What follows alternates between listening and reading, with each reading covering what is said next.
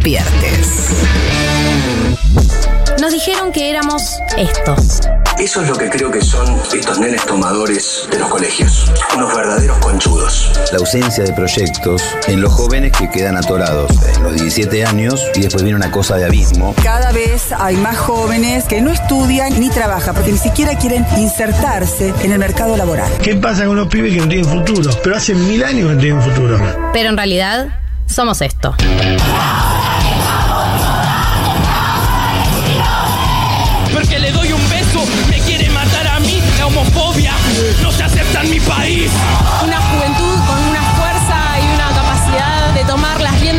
Futuro. Y esto es simplemente un comienzo. Con amigos y amigas vimos que en todo el mundo millones de pibes y pibas se estaban movilizando para luchar contra la crisis climática y ecológica. Decidí que no decidan por mí.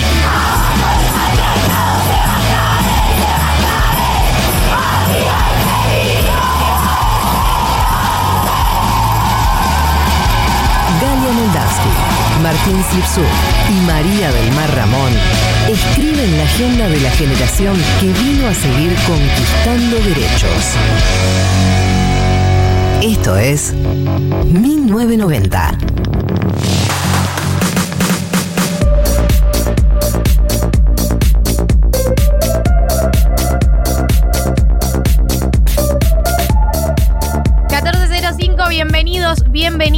Otra edición de 1990, eh, el primer 1990 en el nuevo, en, el, en la nueva fase 1. Ya sé que no hay que decir fase 1 porque nos trae malas vibras, pero es fase 1. ¿Es fase 1 o no es fase 1? Ya está, o sea, hay que, hay que aceptarlo. Mientras más rápido lo aceptemos, eh, no va a pasar más rápido, pero quizás, pero quizás, no sé, quizás sea más fácil pasar a la etapa de resignación. Bueno, no, no es resignación, no es resignación. María, aquí hablamos antes del aire. Eh, en este programa, nuestra tarea es eh, hacer un programa que esté a la altura de las circunstancias del permiso esencial que nos permitió venir hasta la radio el día de la fecha, porque somos esenciales. Eh, y somos esenciales para el sábado de todas, todos, todos y todas ustedes. Somos esenciales para nuestro sábado. Vamos a darlo todo hoy. Fundamentalmente somos esenciales para nuestro Sí, sábado, o sea, lo esencial que es para nosotros estar acá hoy. Pero, como que cuando planificamos el programa de hoy, cuando decidimos que vuelva educación sentimental, se fue un día, ¿no? Pero No, pero hubo, hubo mucho reclamo, hubo mucho planteo. mucho planteo. Hubo mucho planteo. Cuando decimos que vuelva la educación sentimental de hoy, dijimos, la tarea del programa de hoy tiene que ser levantar el ánimo colectivo en nuestro primer día de fase 1, temporada 2, digamos. Porque aparte el Sí, clima no dos. estaría ayudando mucho. Claro, e- es una mezcla de lluvia, fase 1, sábado, ¿no? E2 2021. Eh, y convocamos a, a la única. A la única que puede levantar de las cenizas este día, este ánimo, esta semana. Había una sola persona. Había una sola persona. Hay un solo país que puede otorgarnos eh, esta artista. El país es Colombia. Y el artista, por supuesto, el artista es la artista más identitaria de este programa, ¿no? Es la artista que marcó. Sí, por el- supuesto. fue la primera. El primer disco que analizamos fue de ella. El primer disco que analizamos, el comienzo de esta sección que ha revolucionado la radiofonía argentina. Saludos a Liberty. Saludos. Saludos, Larrea. Eh, es la querida Shakira. Ella. Elia. Ella. Así que hoy, bellos y bellas, belles, que están ahí escuchando, vuelve Educación Sentimental y vuelve recargado. Eh, al día de ayer, María del Mar Ramón Vélez hizo una encuesta en su Twitter sobre qué disco de Shakira teníamos que analizar esta vez. Recordemos que la vez pasada, eh, en julio del 2020, eh, analizamos Dónde están los ladrones. Y el día de hoy estábamos entre eh, fijación oral, fijación oral, Fijación Fijación oral, oral. volumen y- 1. Volumen 1 y pies descalzos. Eh, claro, a ver, objetivamente para nosotros fue muy difícil tomar esa decisión. Realmente estábamos, eh, te- nuestro voto era secreto. El de Marton no era tan secreto. No, obvio que no. Pero pará, la gente me ha acompañado. Sí, la gente te acompañó, Mato. Y entonces decidimos que esto solo lo podíamos resolver de manera democrática y solo podía resolverse mediante la voluntad popular. Lo que a mí me parecía de, em, de fijación oral era que quizás nos había tocado un poquito más grandes, entonces por ahí teníamos como otra relación con fijación oral, porque es cierto que pies descalzos, pues nosotros los 1990ers estábamos muy chiquitos, Sí. pero la decisión del público fue totalmente contundente Abrumadora. abrumadora. clarísima. eh, lo que corresponde y nuestra responsabilidad con ustedes es analizar pies descalzos. Exacto, Pies Descalzos es el disco ganador, el disco que va a ser analizado el día de la fecha. eh, así que prepárense porque hoy hay educación sentimental. Hoy hay columna de Juan Elman, el querido Juan Elman, que va a hablar de el ombliguismo que tenemos a la hora de analizar la Argentina en general, ¿no? Estoy muy feliz con con esta columna. No sé por qué. Lo pensé. Ni que lo dijera siempre vos. ¿Hablaste con Juan antes de esto? No. ¿Hubo tongo acá? Juro que no. No, no, no, pero, pero, pero sí, yo también cuando dijo el tema me copó mucho. eh, está para tomarse un cafecito y escuchar la columna. Eh, cuando dijo el tema me copó mucho porque realmente tenemos un problema con, con, con el ombliguismo a la hora de analizar cualquier cosa que pasa acá. Me sentí muy comprendida. O sea, que lo digan ustedes me parece como. No, pero sí, obvio que sí, obvio que sí. Para, y para mí con, con la pandemia se profundizó más, un nivel de eh, somos el peor país del mundo o el mejor país del mundo gestionando. Es tipo, literalmente mirá a tu derecha o a tu cares. izquierda. O sea, están haciendo exactamente lo mismo que vos o peor. Claro. Eh, tenemos entonces la columna de Juan Elman. Hoy tenemos también dilemas incómodos. Dilemas incómodos. ¿De qué vamos a hablar? Yo no sé de qué vamos a hablar hoy en Dilemas Incómodos. Eh, tuvimos varios, o sea, teníamos muchas ideas. La reunión de preproducción no quedó tan claro porque fue medio rara, ¿no? De vuelta. La reunión de preproducción. Chiques, nosotros venimos a contenerlos, pero nosotros también necesitamos contención. Contención, O sea, exacto. como está, lo vamos a dar todo, pero primero necesitábamos calentar como. ¿Cómo, cómo vamos a, a ponerlo, a poner nuestro ánimo a disposición del público? Así que hoy tenemos un dilema eh, que a mí me gusta un montón. Tiene el título de un libro que he recomendado enfáticamente en esta radio. Así es, y después me lo regaló para mi cumpleaños. Como para que, Nivel de como para que no tenga salida. Es que yo sé lo que los va a hacer felices. No, yo sea, confío no en el criterio de María. Eh, y la columna se llama La obligación de ser genial y vamos a hablar un poco sobre ese peso que tenemos, sobre todo las mujeres e identidades feminizadas, y sobre un punto específico que es como la obligación de, por tener que ser geniales, opinar de todo y este discurso público que se nos impone y es, me parece un bajón.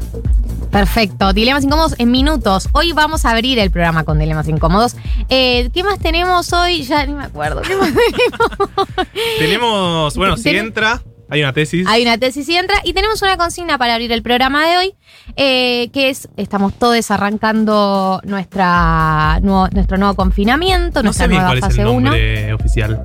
De, de la Porque antes era ASPO, DISPO, ¿se acuerdan? Después cambió. Nadie quiere decir fase 1, eso seguro. Ok, es como pero que no tiene nombre oficial. Yo le, le voy a decir confinamiento. Estoy con la palabra confinamiento. Necesito decirle confinamiento a todo. Está perfecto. Hashtag confinamiento. Es hashtag confinamiento. Eh, nosotros estábamos hablando de que a nosotros lo que nos salva el confinamiento es un poco 1990.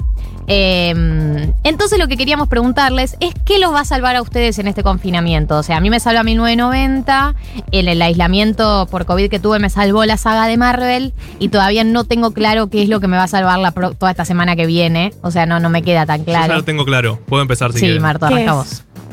Yo vengo viendo The Office a un ritmo de un capítulo por es- semana boludo, hace un año y 2020 medio. esto. Pero, que pará, es de 2020 que pará. manejás, boludo, que Pará, masa madre no te va a salvar. Nunca, no lo terminé nunca. A No, ¿Vos propósito. no terminaste The Office? terminé. No se termina de Office, se deja cuando se va el personaje. que Todavía no llegué a ese punto que. No, no llegué a ese momento. no, no. Yo sé qué va a que- pasar. Hay que ir all the way. Hay que ir all the way. eh, Yo no miro las temporadas malas. O sea, No las todas- últimas. No son todas tan malas, ¿eh? O sea, yo tengo como las vi recientemente, las vi en el 2020, como hicimos todas las personas Obvio. humanas. Michael Scott nos abrazó, nos abrigó eh, con, con, con todo su sentido del humor y su bizarrismo de jefe. Y ahí, cuando él se va, tienen unas que, por supuesto, baja la calidad, pero las dos que siguen a cuando él se va, a mí no me parecieron tan terribles. La última es nefasta. La última era como, chicos, pudieron haber cortado esto. Ya Por favor, detengan. Nadie tiene soltar. ganas de estar acá. Eh, sí, sí, un nivel de basta, basat, basat, Basta. basate. ¿Hacia dónde van los personajes? Van. Ahora, tiene un último capítulo. No, tienen que ver el último capítulo. O sea, Por eso yo estoy en el final de las 5, creo, una cosa así. no pueden no ver el último capítulo porque te emociona hasta las lágrimas, eh, abrazar una almohada y llorar. Eh, hermoso, hermoso. Amo. 2020 masa madre estás. Sí, sí, sí, estoy Claro, ahí, estoy sí, ahí. sí, vos Regresión. Bueno, tampoco terminé Rick and Morty, porque mis placeres los dejo ahí. Rick and Morty es excelente, Es pero mi yo la pre-pandemia, Obvio, Rick and Morty. pero yo la dejé, la fui Bueno, dejando. hablando de cosas que consumimos, mañana sale la tercera temporada de Master of None, lo cual para mí es una fabulosa noticia en, en este contexto. Mariah, ¿qué te va a salvar a vos en estos nueve días de confinamiento? No El sé, estaba, estaba haciendo, estaba tratando de hacer una compilación de cosas. Vi The Office recientemente, como que, no sé, la vi medio cerca. Parks and Recreation me, me- también la vi eh, y ya, o sea, no la puedo ver con menos de un año. Pero Está muy bien. es espectacular Parks and Recreation, me, me hizo reír un montón. Como no quiero ponerlas a competir porque no me parece que sea necesario. No. ¿Cuál es mejor? Ambas. Ambas son bellas y hermosas. La quiero a los dos. Y estaba viendo, me puse a ver unos capítulos de Kimmy Schmidt que... que- Unbreakable Kimmy Schmidt. Unbreakable Kimmy Schmidt que había visto hace tiempo cuando salió. Y me pareció muy divertida. Como necesitamos algo que sea light, que sea breve, eh, que, que, nos, que nos abrace, que nos haga reír, que sea muy suave, muy sencillo. Porque mi mamá me está insistiendo todo el día con que vea The Bolt Type, No. un ni idea, Paco que tiene Netflix ahora y mis amigas también entraron ahí. The eh, Bold Type. Sí, es como un Sex and the City progre, o sea, como mucho de lo que se hizo en estos No últimos queremos años. Sex and the City Progre, queremos el Sex, Sex and the City. Sex and the City. Ah, para esto veamos Sex and the. City. Quiero ver Sex and the City y quejarme. Y quejarme, no, esto ya no se puede hacer ahora, este tipo de chistes. Así quiero ver la serie. Por Fumando esto un y- habano Qué, qué machista toda esta relación. Machirula. Carrie, querete un poco. Big, responsabilidad afectiva, hermano. Un poco de responsabilidad afectiva. Quiero esa experiencia, quiero la experiencia de ver Sex and the City y, y quejarme. No, esta, esta es como una Sex and the City deconstruida. Obviamente eh, son más jóvenes. Eh, Ah, la está viendo todo el mundo. Sí, yo no sé de qué año es, yo no he empezado, pero mi mamá todos los días me dice, porque para mi mamá esa es un poco como mi vida, como que no lo tiene, no tiene tan claro, entonces debe ser, esta debe ser como la vida de mi hija en Buenos Aires. No, Obvio. María es una escritora consagrada, cosmopolita. Por lanzar las- un nuevo libro. Por la- ¿Eso se podía ¿Qué? decir? ¡Ay, basta! Bueno, una escritora consagrada de la ciudad de Buenos Aires, rubia, diosa, inteligente. Claro, mi mamá siente que Carrie somos, que somos todos nosotros, además porque son más jóvenes, entonces como que es ella y las amigas y tienen como esta relación y ella siente que es así, como tienes que verla, te vas a sentir muy identificada. Mamá, yo no vivo en Nueva York, o sea, no creo que me sienta identificada. No sé si les pasa a ustedes. Con mi madre yo ya le puse límites de recomendaciones. Basta, Como, mamá. va, no me puedes mandar 10 cosas en un día. O sea, te quiero mucho, mamá, te mando un saludo. ¿Qué te Le mandamos manda? un saludo. mandamos un saludo. No, pero como miré este video de 5 minutos esta serie, no- bueno, pará. Como no voy a ver todo, como focalicemos. Eh, A mí, mi mamá me hace recomendaciones solo de películas de la Segunda Guerra Mundial. Y es como que con mi hermano le decimos, en algún momento tenés que salir de ese género. O sea, ya entendimos lo que pasó. Basta, mamá, de reversiones de películas de la Segunda Guerra Mundial. Siento que favor. Jojo Rabbit un poco cerró el ciclo, como vamos Jojo a Rabbit hacerlo divertido, es hermosa, Es hermosa. eh, listo. nada, nada viene después de eso. No, ya está. Cerremos acá. Eh, me parece, me parece sensato. Qué fuerte, qué solemne, qué solemne. Les mandamos un besito a todas nuestras madres eh, que, no- que nos oyen. Obvio, le mandamos un besito a nuestras madres, le mandamos un besito a la madre de Mariah. A todas las madres, a mi mamá Eliana. Eh, voy a leer algunos mensajes. Eh, mucha gente dice que la va a salvar la marihuana. La marihuana. Lo dije como una persona que no fuma marihuana, ¿viste? Y yo voy a decir eh, frase de persona Está que llegando. no fuma marihuana. Decir porro con la R muy marcada. ¿Fumaste porro? Ah, Marihuana, marihuana con G. Marihuana. Maricón. Eh, acá dicen lo que me van a salvar son las harinas, por supuesto. Ay, sí. claro que Yo sí. ya estoy pensando en la factura de mañana. Ya Refinadas. estoy pensando. Eh, nada, nada de fibras ahí. Sácale todo lo que sirve y cómete, y cómete esa harina refinada. Exacto. Eh, ah, sí, acá me recuerdan que es verdad, esto también me debería salvar, eh, que en Crónica Anunciada me mandaron a ver Los Simpsons, me dieron cinco Sí. capítulos para que vea para el martes, tengo tarea. ¡Ay, qué hermoso! Eh, sí, esto está ¿Cuál sucediendo. es? Les voy a decir la lista porque me la, me la Aparte, anoté. yo ya ni sé dónde se ve los Simpsons, ¿viste? Para mí es como ponerte el F o Fox y que sea como random. Dice, te digo lo que me anoté, me lo anoté muy falopa. Capítulo monorriel. Sí, Sí, que lo por escribió supuesto. Conan O'Brien. Ah, no sabía. Mira. Homero es infiel, entre paréntesis, o Margo. O Margo, llegaste a mi vida, o Margo. Llegaste a mi vida, oh Margo. Ah, yo pensé que Eh. estaba volando ahí. Bueno, Don Barredora, también hay Eh, una canción, para pero no, no me acuerdo. Venus de Jalea, Sí. el, o- me río, me río porque los amo. el osito de Burns, Sí, El también. Stones es espectacular. el limonero y Jeremías de Springfield. Esos son los capítulos Buena que tengo selección. anotados que tengo que ver. Eh, así que eso es lo que también debería salvarme a mí. Eh, Mari dice, desde ayer estoy con fiebre y cada cinco minutos chequeo si tengo olfato. Porfi, sálvenme, porfi, sálvenme el sábado. En eso estamos. Eh, gente que me reta porque no terminé de Office. Gente que se- nos reta porque spoileamos de Office. Chicos, pasaron Dale. 86 años. Bueno, por Dios. Sí, no, totalmente. Si algo se sabe de Office es que hay una par de temporadas que se va. Sí. Él, o sea, eh, yo empecé viéndola así. Yo No, empecé no. así. No, la norma del spoileo es. ¿Cuál es la norma? Pero hay un estándar para esto. O sea, hay un consenso social sobre Mínimo que si par de sucedió años, hace claro. dos años se puede spoilear. Esto fue como hace 10 ya, no sé. Sí, no, no, no, hay un Ya hay, consenso. o sea, ya hay podcast, tipo, ¿se acuerdan lo que éramos? Tipo, ya todos ellos viejes diciendo, tipo, ¿se acuerdan de esta época? Ya está, ya cuando sale ese podcast es porque. Eh, Martina Santoro Fan dice, me salva el confinamiento, estoy aprendiendo a programar. Vamos, pibas, a ocupar ese espacio. La verdad es que es la fantasía absoluta aprender a programar. Es eso que uno dice, qué ganas de algún día tener ganas de aprender a programar. Eso es lo que me Qué pasa. ganas de Quiero tener ganas, de tener ganas. Me encanta que esta persona, igual, Martina, eh, que estés, que vayas a usar el tiempo para aprender algo. O sea, todos Sí, estamos tratando de no destruirnos y tú vas a aprender algo. Abrazo a- y aplauso. Es em, Same Energy de que Masa Madre, ¿no? Viene por ahí como. Sí, sí, viene. Todo lo que sea productivo viene por ahí. Eh, Santi dice: Me va a salvar la cuarentena hacer moldes de yeso para cuando vuelva a mis clases de cerámica. La verdad que yo este año me propuse hacer clases de cerámica y no lo concreté. No lo concreté. Psicosis No con patas eso. dice: Sí. El otro día lo hablé con mi tía. También lo hablamos. Dijimos: Bueno, hagamos cerámica. Bueno, nada. de confinamiento. De, de- permíteme decir mi palabra titular del día de la fecha. Psicosis con patas dice: Vi cuarentena 2.0 y salí corriendo a comprar un piano. No me arrepiento de nada y manda la foto de su teclado. Efectivamente se lo compró. Un montón. Muy bien. Bien, muy bien. Sí, un montón. Mucho compromiso con la causa y comprarse un teclado, ¿no? Porque es como.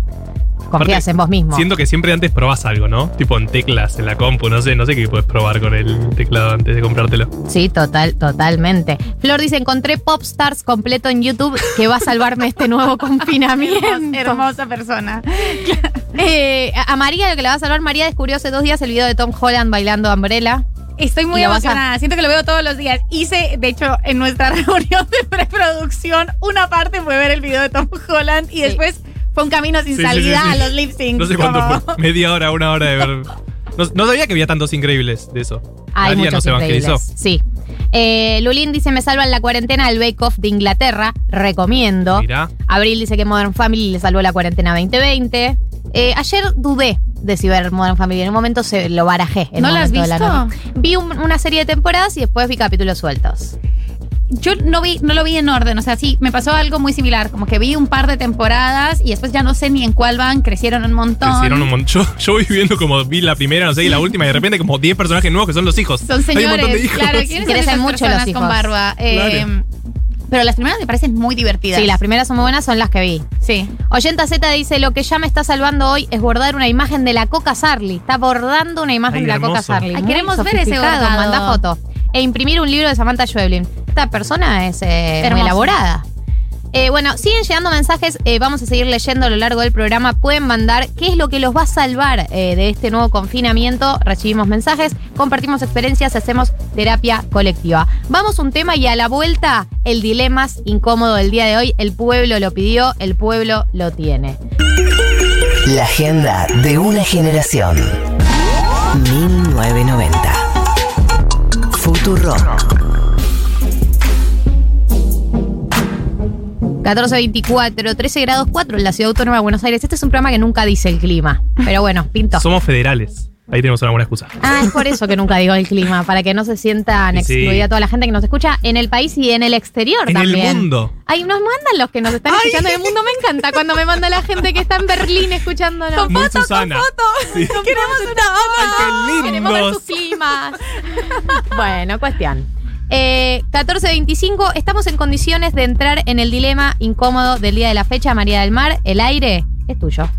Muchas gracias. Qué, qué frase, ¿no? Qué frase de la radiofonía argentina, el aire Ah, es sí, tuyo. profunda. Sí. Eh, bueno, en este dilema hay, hay algo como. Este, este dilema tiene parte poética, tiene, tiene parte política. Pero hay una cuestión que a mí me parece súper tremenda y en la que también me encuentro en un dilema incómodo, eh, sobre todas las personas que sigo, sobre todas las personas que admiro, y es sobre sus opiniones eh, sobre lo que está pasando y en la esfera pública. ¿no? Yo me acuerdo que cuando Shakira opinó sobre lo del paro de Colombia, yo me sentí como súper contenta porque Shakira nunca opina de nada. Y yo dije como, qué bien, qué bien, opinó y opinó lo que yo quería que opinara. Bien, Eh, que fue mucho aún. mejor, No, dije claro, como, si no- no. como Juanes. Te estoy hablando a ti y a ti también, Eh, Carlos. Juan Vives. Esteban. ¿Y quién había sido eh, J Balvin o Maluma el que No, dijo como las- nada los de dos son- violencia? no, los dos, Basta los de dos. violencia en general. Canceladísimos. O sea, menos mal. ¿Cómo es que se llama la que te gusta, la de telepatía? Caliuchis. Menos mal Caliuchis se los llevó puestos Ah, con, un- con un tren hace parte infames. Pero sobre esto hubo toda una presión antes de que Shakira se, se pronunciara. Ya era más importante ver si se iba a pronunciar o no que lo que habían dicho los otros dos idiotas, que ya lo habían dicho. Y hay algo que yo veo que se traslada en, en esferas un poco más micro y como más chicas, de la presión que tenemos las mujeres, no solo que tenemos y que, y que ocupamos la palabra pública, sino todas las mujeres por tener que generar una opinión sobre todo, una opinión correcta. Y además de eso, tener que saber sobre todo y tener que dar y ser espectaculares en todos los ámbitos. Y esto es mucho peor cuando vemos que las mujeres pagan un costo muchísimo más alto en sus exposiciones públicas.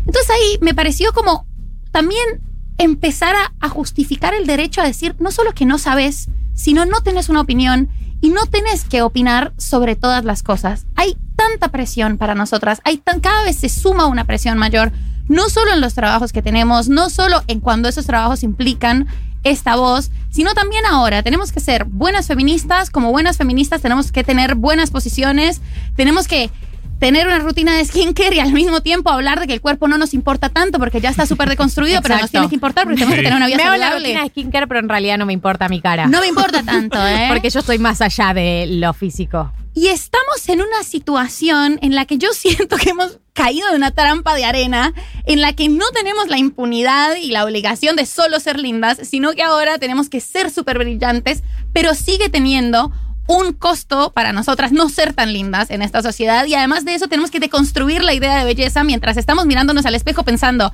¿la estoy deconstruyendo? ¿O la deconstruí? Tenemos que ser flacas, pero sin hacer esfuerzo para ser flacas. Es como se dio. Hoy me levanté y adelgacé. No sé qué pasó. Ayer no tenía tanto hambre. Gali es fanática de los TikToks que se burlan de las chicas muy flacas que salen con comida, como de las modelos que son como Ay, adictas a salir con un loca. paquete No de papas.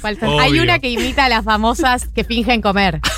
Ese me vuelve loca. Acá yo come fideos. Ya sabemos que no te comiste ese paquete de Doritos. Sabemos que termina el TikTok, lo tiraste al tacho y te pusiste a llorar. Claro. Y todo el tiempo tenemos que, y esto tiene que ver con algo que hemos venido hablando, tenemos que ocultar nuestras vulnerabilidades porque no podemos ser vulnerables, porque tenemos que estar empoderadas, porque tenemos que tener independencia y autonomía económica y al mismo tiempo no podemos quejarnos porque tenemos mayor costo. Y es muy complejo el nivel de exigencia al que nos hemos puesto, esto hablo de, de quienes nos consideramos feministas, eh, y la trampa en la que hemos caído respondiendo a todas las demandas por no poder decir a ninguna que no.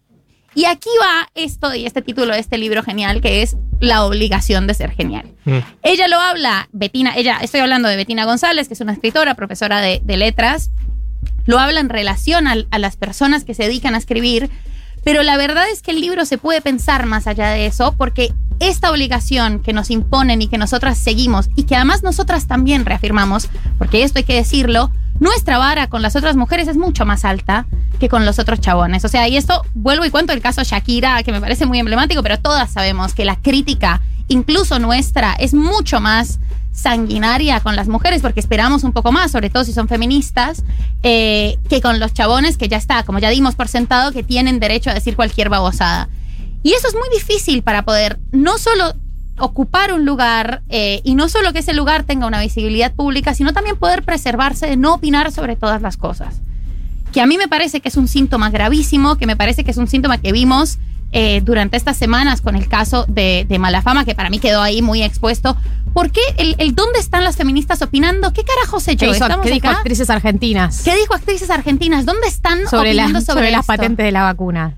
Entonces tenemos que generar una cantidad de opiniones, generar unas discusiones, volvemos a caer en, tenemos que pensar en un feminismo antipunitivista, se resuelve esto con un artículo de anfibia, una not- nota de anfibia sobre el O uno a favor y uno en contra. Uno a favor y uno en contra, claro, como...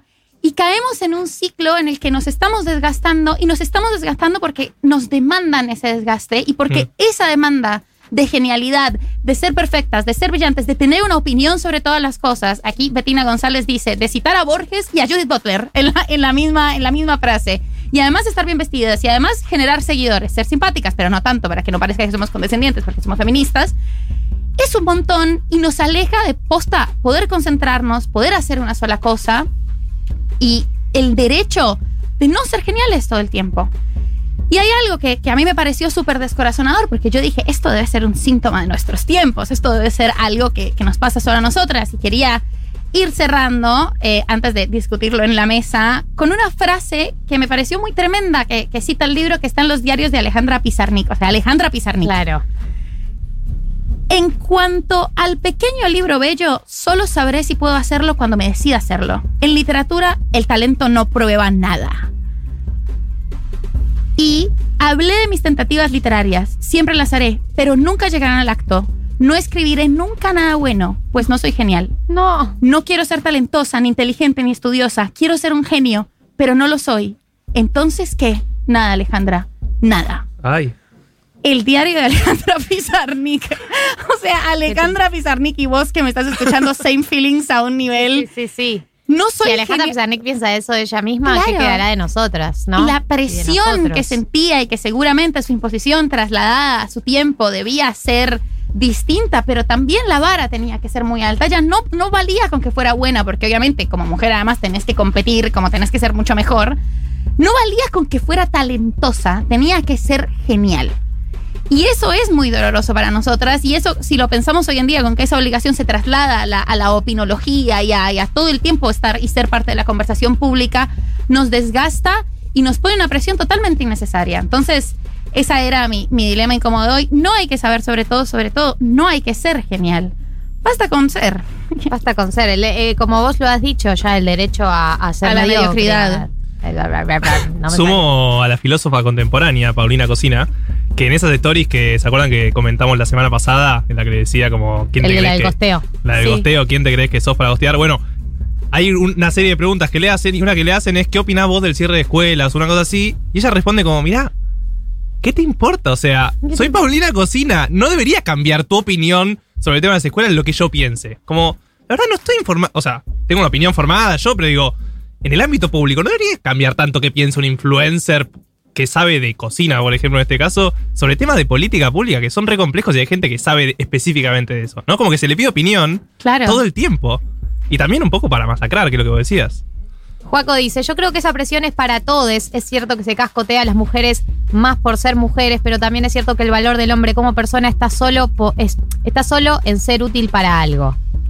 Me parece bien Mariah. que te sientas súper identificado. Yo creo que como que esa imposición de, de genialidad y de, de calcular cuál es nuestro valor y, y- y sentirnos incompletos siempre frente a un estándar, me parece que no es algo que, que tenga género, no tiene género. Sí creo eso, que, que a las mujeres se las castiga mucho más y que para las mujeres es más difícil ocupar los lugares, como que se, se les pide Y mucho que, una, más. no, y que una ve que hay muchos hombres opinando con seguridad sobre muchas cosas en muchos lugares, como que no se los ve tan preocupados por cumplir con todas las- la genialidad del mundo para opinar sobre algo, sino que opinan con más eh, liviandad sobre casi todos los temas. Es que Obvio. eso, o sea, eso se nota Marto. en, en- No, en no, haber no, sido. obvio. Vos nunca opinas con liviandad. O sea, eso me parece, Marto, el nivel de, de rigor que tiene cada palabra que sale de su boca.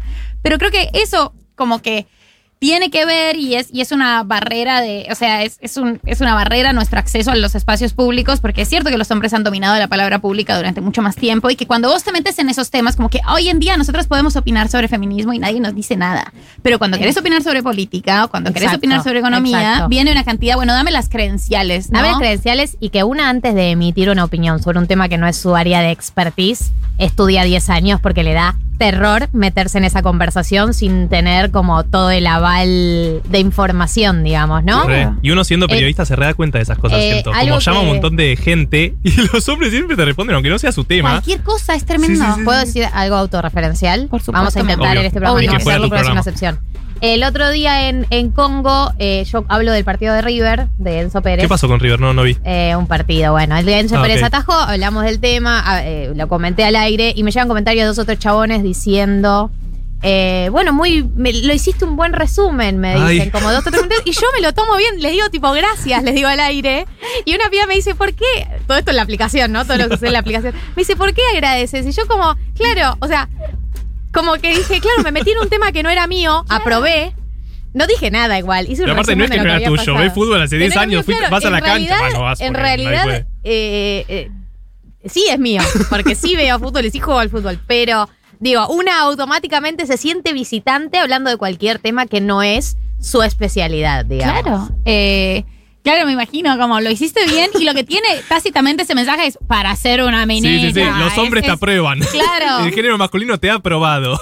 Cuando es como no, no tenemos nosotras ese, ese derecho a la impunidad y al menos, bueno, no lo tengamos todos, opinemos de lo que sabemos, pero para que nosotras podamos opinar sobre otra cosa de la que sabemos, la cantidad de, de especificidades que tenemos que ser impecables, porque si no, el costo va a ser alto. Nuestra obligación de ser genial es insoportable y realmente es una imposición mucho más alta. Sí, totalmente. Estoy de acuerdo. No sé, te, te, te- por ahí te tenía que discutir, pero no puedo. No tengo, no tengo con qué. Y varias personas mandaron a la aplicación eh, foto de que se compraron el libro. O sea, ya se lo compraron después que vos lo Ah, recomendaste. Influencer de libros. Eh, Le amo, le re- ay, bueno, tengo mucho para recomendar. Caro dice, me compré el libro porque María lo recomendó, porque estoy escribiendo mi tesis doctoral, soy la primera becaria mujer de mi directora y me depositan mucha presión eh, y eso me impide escribir, ¿no? Así que esto existe, esto está sucediendo y este es el dilema incómodo de esta semana. María, ¿hay algo más que quieras decir? Porque mira que nos vamos a un tema. No, pero decirle a esa persona tanda, que, que lo va, que lo va a hacer muy bien y que cuando dude recuerde lo brillante que es Alejandra Pizarnik y cómo se sentía Alejandra Pizarnik. Así que tranqui, lo que como, como te sentís no tiene nada que ver con, con cómo lo estás haciendo, lo estás haciendo genial. Gracias, Mariah. Vamos a ir a una tanda. Sigue Juan Elman. Viene el educación sentimental, gente. Cada vez falta menos para que gritemos desaforadamente y colectivamente. Así Y que analicemos letras, ¿no? Todo lo serio, ¿no? Gritemos, nada más gritemos. No sé, es que son demasiadas cosas, demasiados estímulos. es demasiado todo. Vamos a una tanda y seguimos con más 1990. Galia Moldavsky, Martín Slipsuk, María del Mar Ramón. Hasta las 4. 1990.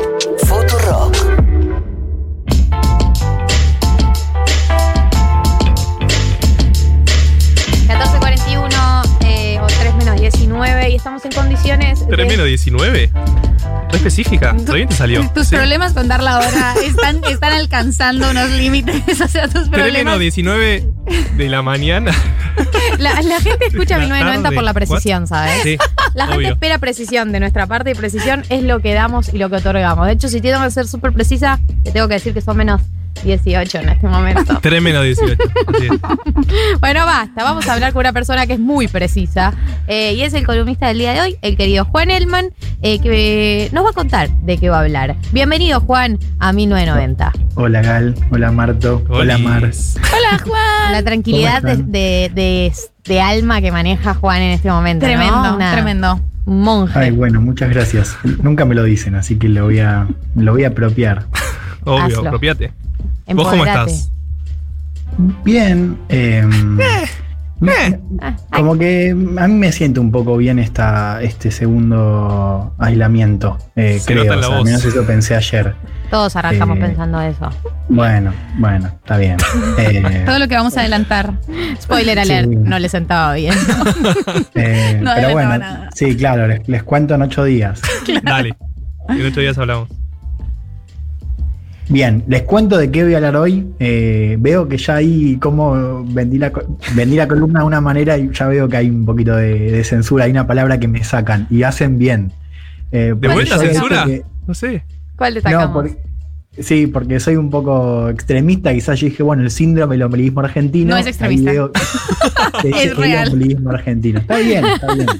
No es Eh, extremista. No, dale, dale con el síndrome, dale sin miedo. Ok, bien. Hoy quiero hablar del síndrome del ombligo argentino. Es un síndrome que, que ataca la manera en la que miramos el mundo eh, y también en, cómo nos vemos nosotros en ese mundo, como vamos a ver un poco hoy. Es un síndrome eh, que sufren diversas eh, colectividades, analistas, periodistas, sobre todo, políticos, ciudadanos de a pie.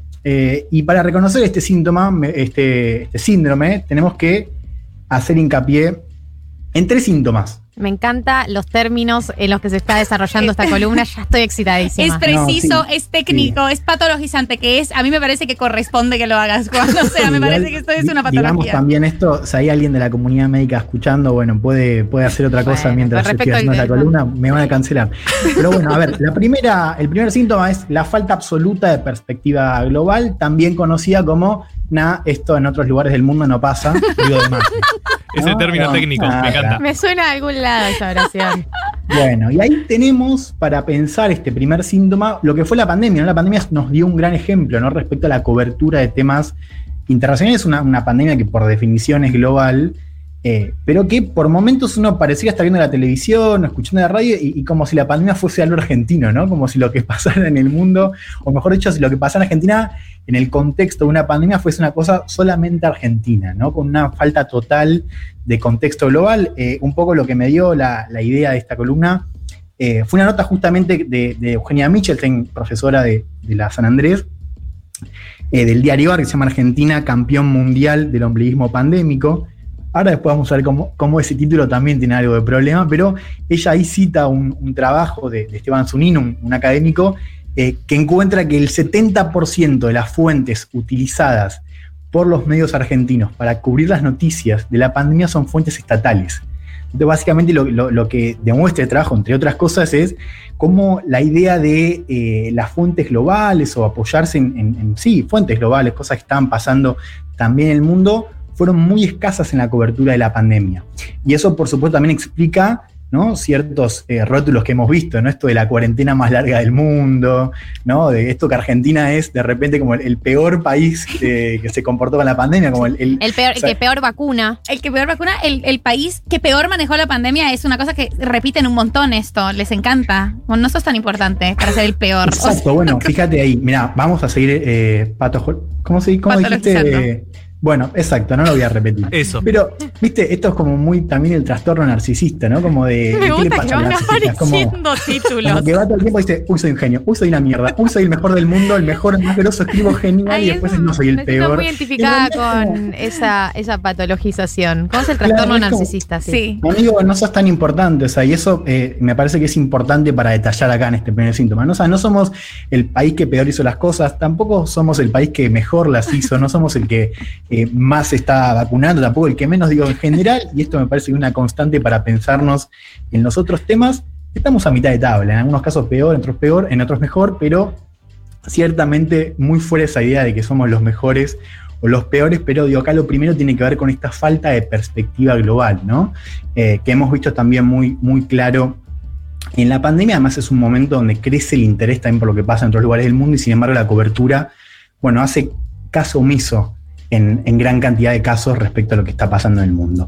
Segunda manifestación, mirar el mundo como si Argentina estuviera en el centro, también conocido como la historia del cordobés que casi se sube al avión donde murieron 300 personas, ¿no? Esa la vieron. Me siento, o sea, lo que estoy sintiendo por esta columna es como siento, por fin, por fin, Señor Jesús, por fin alguien Dígame, lo dice. Tenía que decir y lo dijo. No, viste, eh, típica, ¿no? De eh, pasa algo en el mundo y es como, bueno, la historia desde. Además, siempre es un eh, cordobés. Argentina. claro, como si Argentina estuviese en el centro del mundo, exactamente. Bueno, eh, de hecho, les quería contar, yo hace, hace unos años estuve en, en un museo en Washington, el Museo Museum, es un museo del periodismo que tiene una, una exposición, no me acuerdo si era permanente eh, o temporal, que básicamente mostraba las tapas de los diarios principales de cada país del mundo el día después del 9-11, el atentado a las Torres Gemelas. Mm. Y era una gran pared, eh, y para Argentina habían elegido Clarín. Entonces ahí era muy interesante, porque vos podías comparar un poco cómo eran, eh, o sea, cómo eran las tapas de estos, de estos países, ¿no? Donde además la mitad medio que no entendías porque estaban en otro idioma. Pero bueno, vos veías ahí que todas las tapas más o menos se, repetían bastante, ¿no? Como las mismas fotos, las fotos por supuesto del humo y las torres y, las palabras, ¿no? Esto del terror, el mundo cambió, ¿no? Estados Unidos bajo ataque. Bien, a mí me llamó la atención, por supuesto me fijé en la que era de Clarín, que Clarín, si bien tenía en la tapa, se leía la guerra, ¿no? Y estaba la foto de las torres, era uno de los pocos medios, digo, para no decir el único, era uno de los pocos medios donde ah, vos tenías un recuadrito abajo que decía, no encuentran a 40 argentinos. Había cuatro en las torres. Y, ahí, y al lado venía la columna de Eduardo Van der Kolk que decía, fui a las torres antes con mi hijo, con mi hijo de 10 años. Literal, ese era el título. ¿Qué tenía que ver?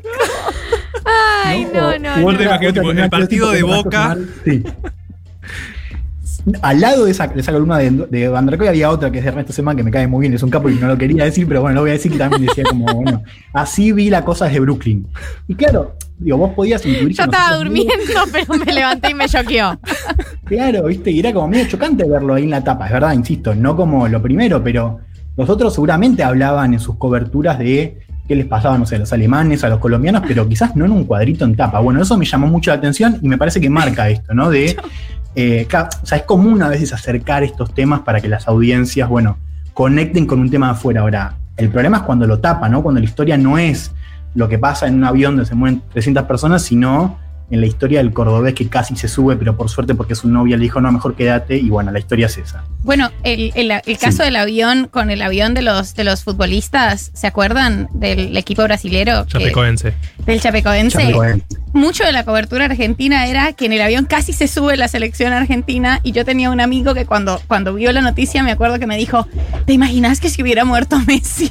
y se acababan de morir todo un equipo. Y era como la angustia principal. Eh, y la cobertura era casi se sube la, la selección argentina, pero no, murieron otros. Una Bueno, semana de contrafácticos. ¿Qué hubiese es pasado? Chocante, es chocante. Bueno, es que también un poco elegí la columna porque es un tema que empieza como ya a veces decir, nada, pará. Como todo bien, a veces está bueno, viste, como nos podemos creer esto es el mejor país del mundo, pero digo, llega un momento que pará, no podés contar las cosas, no podés contar el mundo de esa manera. Tercer síntoma, y ya después pasamos a una mirada un poco más clínica, vamos a hacer unas explicaciones clínicas después, pero la tercera, el tercer síntoma yo lo titulé como eh, todo lo que pasa en el mundo se puede entender desde la Argentina, o si no, pregúntale a Juan Domingo Biden. ¿no? También está muy común. Ay, último síndrome, que es parte del mismo síndrome, es parte, que es esto de, bueno, ver las cosas que pasan en el mundo como si fue, como, o sea, si pudiesen entenderse desde Argentina. Eh, tenemos ahí el audio, porque tengo un ejemplo reciente que escuché que me pareció fabuloso y lo quería traer. Eh, escuchemos eh, lo que decía una famosa presentadora de televisión presentando, bueno, una elección en otro, en otro país del mundo. La escuchamos. Madrid perdió el kirchnerismo, esta es la ganadora y esto decía, mira qué, qué vigente, es como yo quisiera tener una Díaz Ayuso en la Argentina, mírala.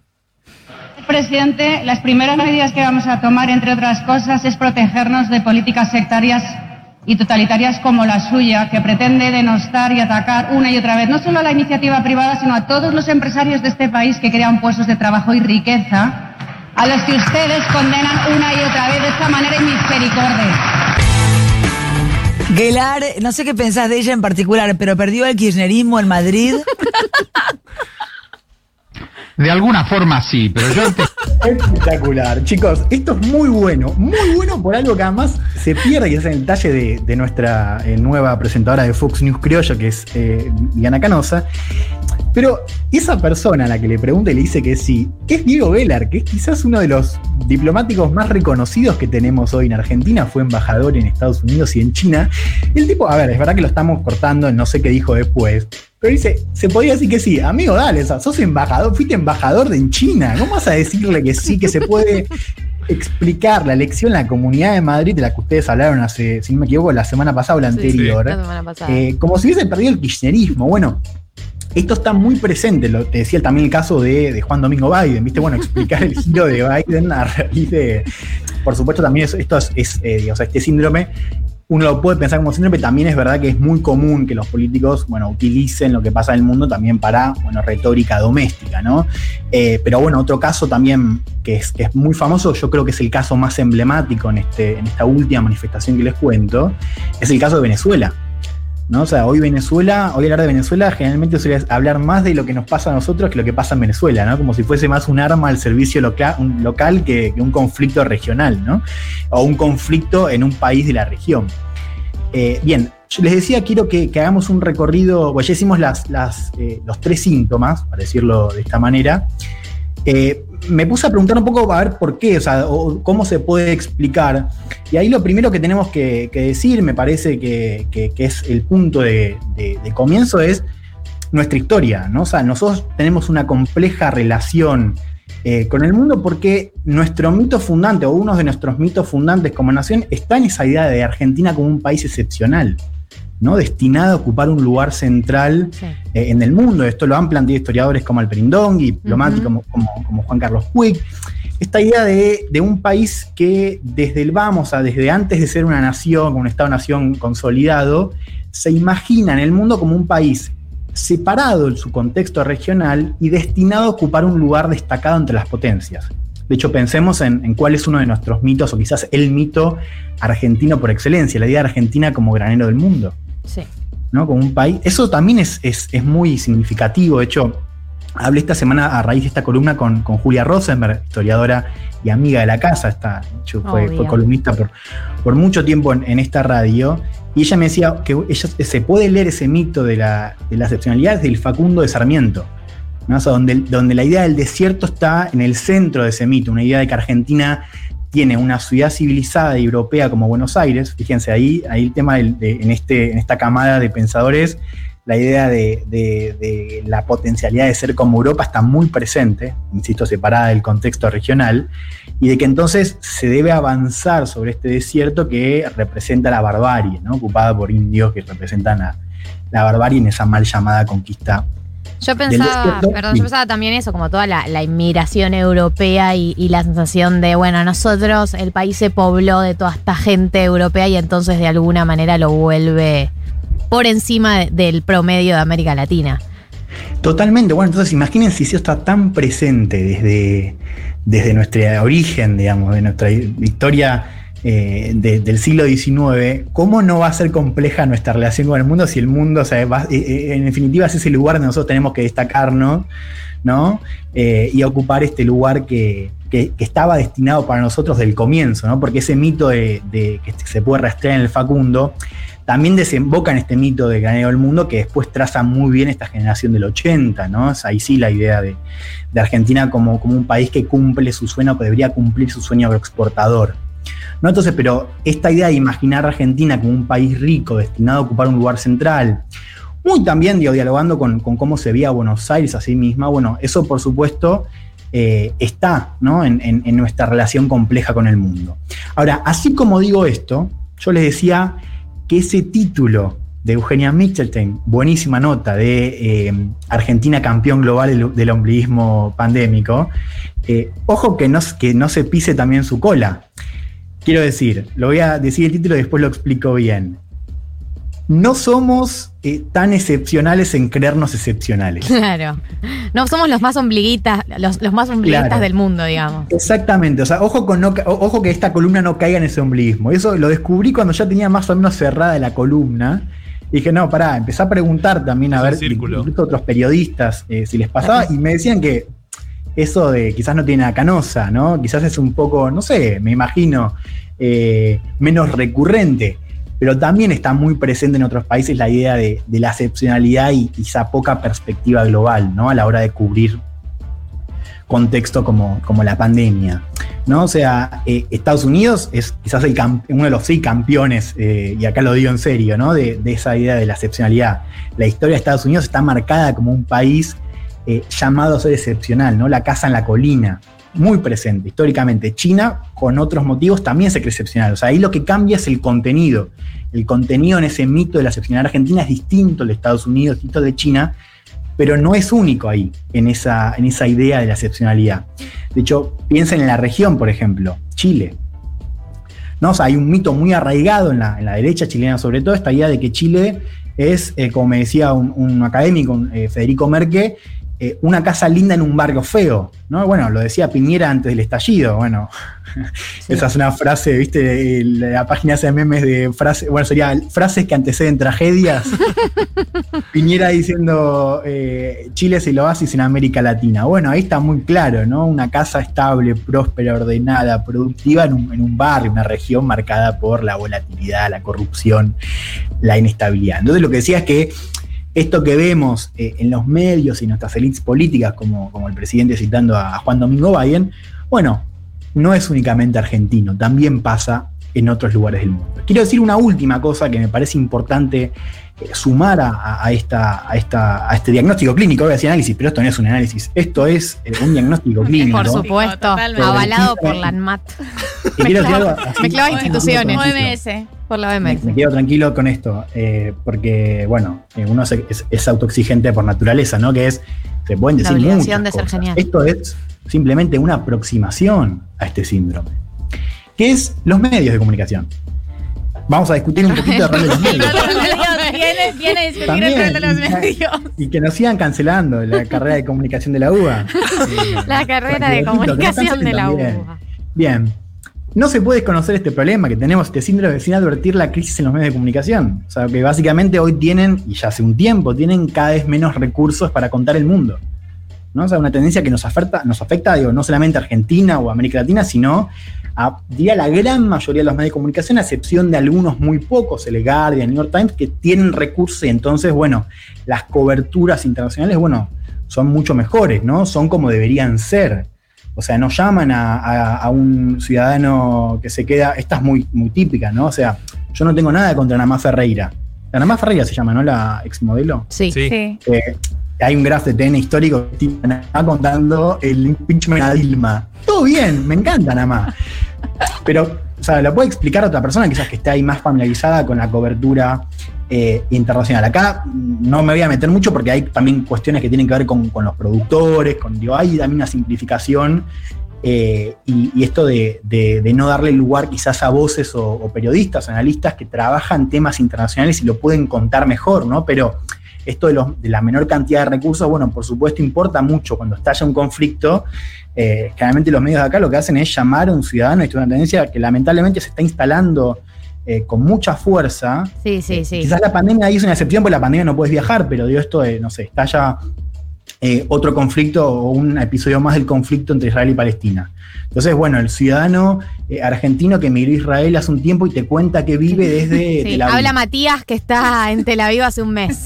Bueno, esto, claro, por supuesto, también condiciona eh, nuestro acercamiento al mundo y también cómo nos vemos ahí, ¿no? Porque está la cosa de, o sea, generalmente en esas salidas hay como una referencia argentina muy constante, ¿no? Como, bueno, eh, lo, comparan y, está esta idea de, de, de sigue estando Argentina en el centro un poco de, de esa cobertura. Así que cierro con, con una pregunta, un par de preguntas que es, bueno, ¿quién nos va a contar el mundo, ¿no? O sea, ¿quién, eh, ¿quién nos va a contar el mundo? No, no, no hay que decir mucho más eh, de acá eh, en, adelante, o sea, ¿quiénes van a ser esos periodistas? También, ¿cómo nos vamos a contar como región? O sea, ¿quién nos va a contar como región el resto del mundo? Y esto me parece que, que- yo incluso lo noto a veces cuando armo columnas que termino eh, recurriendo más a, los corresponsales del país que a medios de, acá, porque al fin y al cabo me terminan siendo más útiles los medios de afuera con cómo cuentan la, la región. Y eso es un problema, ¿no? Porque la pregunta es si, si, nos vamos a contar nosotros o si nos va a contar el New York Times en esas crónicas que hace sobre la región, siendo uno de los pocos medios que pueden contar eh, la región y contar el mundo en general. Eh, así que me, quería posar al final sobre el tema de los medios y cerrar si la, la columna con una frase de, de un sociólogo estadounidense que a mí me gusta mucho. Eh, la frase, la, la- yo pensé que era Andrés Malamud, eh, no era Malamud. Malamud una vez estaba buscando en Twitter para encontrar la frase y, perdón, eh, esto es, es, eh, improvisación. Pero busqué, tipo, eh, yo le había citado, era Malamud, y era la frase que ahora la voy a decir, y, y no había citado, o sea, la había citado a Malamud, pero no había mencionado a Malamud. Y, le respondía a otra, otra cuenta, le decía, Malamud tiene una frase que me gusta mucho, que es así, y Malamud, que evidentemente se había buscado, me dice, eh, no, la frase no es mía, es de Martin, de Seymour Martin Lipset, que es como un elogioroso sociólogo de Estados Unidos. Yo lo había citado mal, pensé que era de él la frase, no, no es de él. Es de Seymour eh, Martin Lipset, un sociólogo estadounidense, que dice: el que solo sabe de su país no sabe nada sobre su país. Así que acá la dejo Bueno, Hay que saber mal eh, igual que pasa en el mundo eh, para también saber más de nosotros mismos, mismas. ¿no? Juan, excelente la columna de hoy, ¿no?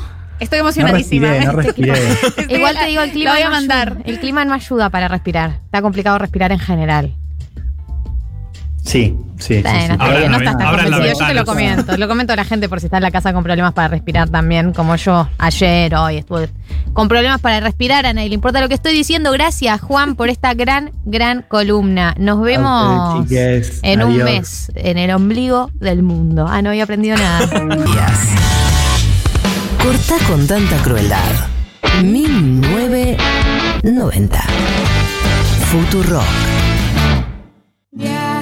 Sé que no vendrás todo lo que fue, el tiempo lo dejó atrás. 1509 y estamos ya en el educación sentimental. En ya éxtasis. estamos adentro. Lloro. Estamos en la sección que te va a sacar del Paco del día de la fecha. Esto es el Educación Sentimental 2 de Shakira. El álbum es Pies Descalzos. El año es 1995 y esta canción, ya lo dice el estribillo, pero la canción es Estoy aquí. Y ahora estoy aquí, queriendo convertir los campos en ciudad, mezclando el cielo con el mar. Sé que te dejé escapar, sé que te perdí. Vieron que mete mucho la R acá, en este primer disco.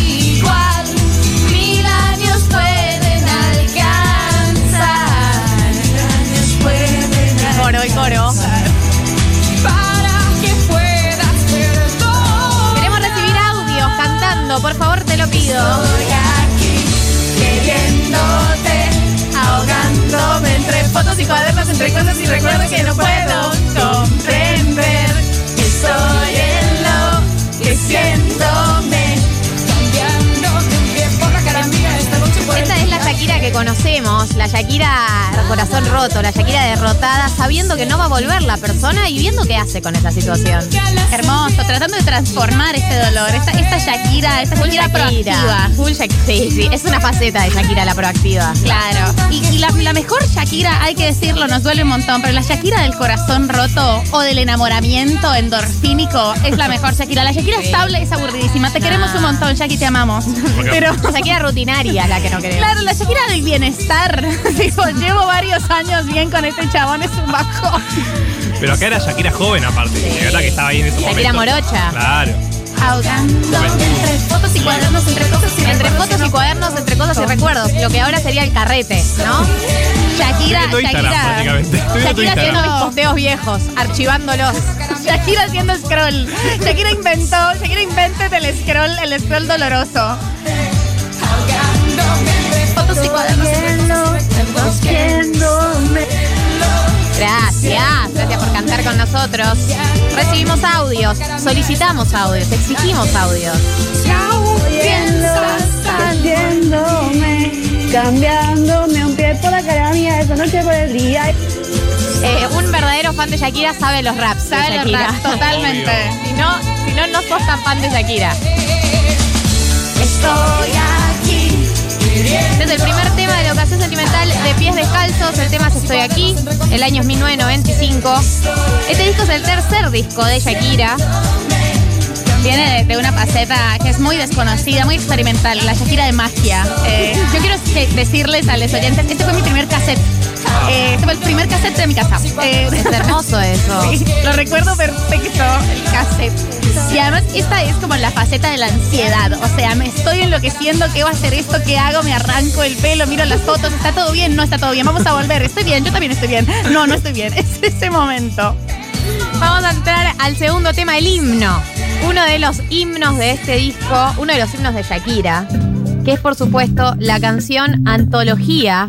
Le recordamos, esto es la educación sentimental de Shakira, vamos a sacarte de la angustia de este sábado lluvioso, confinamiento, quiero decir confinamiento hoy. Y prepárate, porque esta canción solo tiene verdades.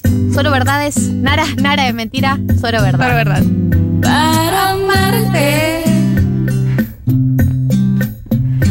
necesito una razón y es difícil creer que no exista una más que este amor. Sobra tanto Sobra tanto dentro de este corazón. dentro de este corazón.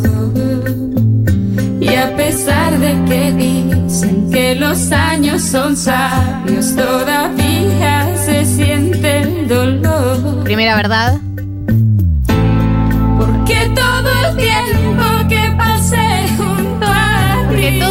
Tiempo que pasé junto a ti dejó tejido su hilo dentro de mí. Dejo tejido. Estás cantando y lo estás No, leyendo lo- para. lo estoy no que- leyendo no en ritmo canción. Está bien, porque el agudo es muy fuerte. Es fuerte este agudo. Tum, tum. Educación sentimental incluye hacer instrumentos. Ya. Aprendí a quitarle al tiempo los segundos. Tú me hiciste ver el cielo más profundo. Junto al ti creo que aumenté más de tres kilos. Hashtag pandemia. Tus tantos dulces besos repartidos. Desarrollaste mi sentido del olfato. Hashtag pandemia. Fue por ti que aprendí a La cantidad de metáforas pandémicas. ¿Cómo no la vimos venir? Mis Es tan teen esta canción. Sí. Tiene, tiene la inocencia de ese amor hermoso. Pero ella siempre formula mejor esas oraciones que el resto. Pero olvidaste una final instrucción. tiempo que pasé junto a ti. Tiene una voz parecida a la mía esta persona, ¿no? Pensé que era yo en un momento. Y descubrí lo que significa una rosa y me enseñaste a decir mentiras piadosas para poder verte a horas no adecuadas. Me enseñaste a decir mentiras piadosas para poder verte a horas no adecuadas. Hashtag confinamiento. Más de 100 canciones. Yendo al coto, yendo al coto con la bolsa. Mentira piadosa. Al mercado, señor policía. Para ver qué horas no adecuadas. 7 pm. Y fue por ti que descubrí lo que es amar. Este es el segundo tema de la educación sentimental de hoy, es antología. El disco es Pies Descalzos. La artista es Shakira, por supuesto. Y vamos a pasar al tercer tema. Se llama Un poco de amor. Tiene un comienzo que, que decís, ¿esto para dónde va a encarar esta canción? Rarísimo. Es rarísimo. Es rarísimo. Aparte, estos gritos. Sí. ¿Qué dirán? Eh, acá Tati me, me puso la información. Fue la primera canción de Shakira en, en incluir estrofas en inglés, interpretadas por un cantante de reggae de la isla Providencia en Colombia, Howard Glassford. Curiosamente, Glassford no aparece acreditado en la canción, aunque sí en el video oficial. Apa. Hashtag dato de color. Hubo problemas ahí. Esta canción es un poco de amor, es, el- es la educación sentimental de pies descalzos y si sabes inglés prepárate porque lo vas a necesitar. Hoy es un día de aquellos. Te miro hacia el cielo. No es como hoy, básicamente. Que hoy no hace en que estés. De vez en cuando lejos. Y de vez en cuando cerca. Unas veces subir y otras caer. La vida misma inconstante, ¿no? A veces me querés un montón, a veces no. Y cuando tú te me acercas, no respondo de mis actos. Es que es toda esta parte. Cuando tú te acercas, no respondo de mis actos. Siento que aquí voy de odiarte a quererte de principio a fin. Y todo se resume en que, ¿qué está haciendo Shakira? Usando un poco de amor. Un poco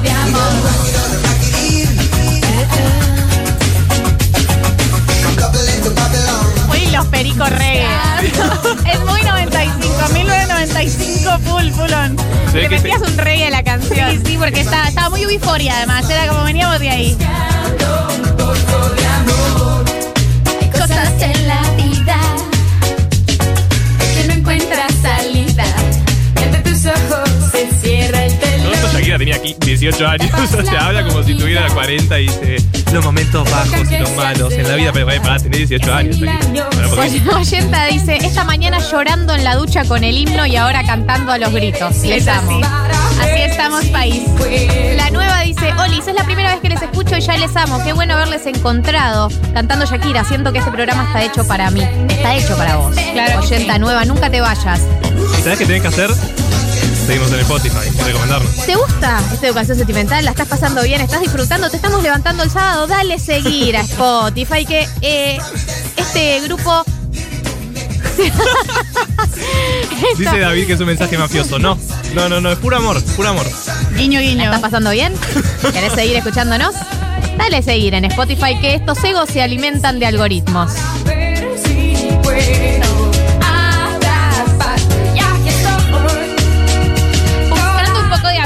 Una síntesis hermosa. Chiques, todos estamos buscando un poco de Estamos amor. todos en esa, sea, sí. Estamos muy buscando un poco de amor. Eh, acá hay dos oyentes que dicen que esta canción tiene muchas vibes eh, de tratar de estar mejor de Diego Torres. Tratar de...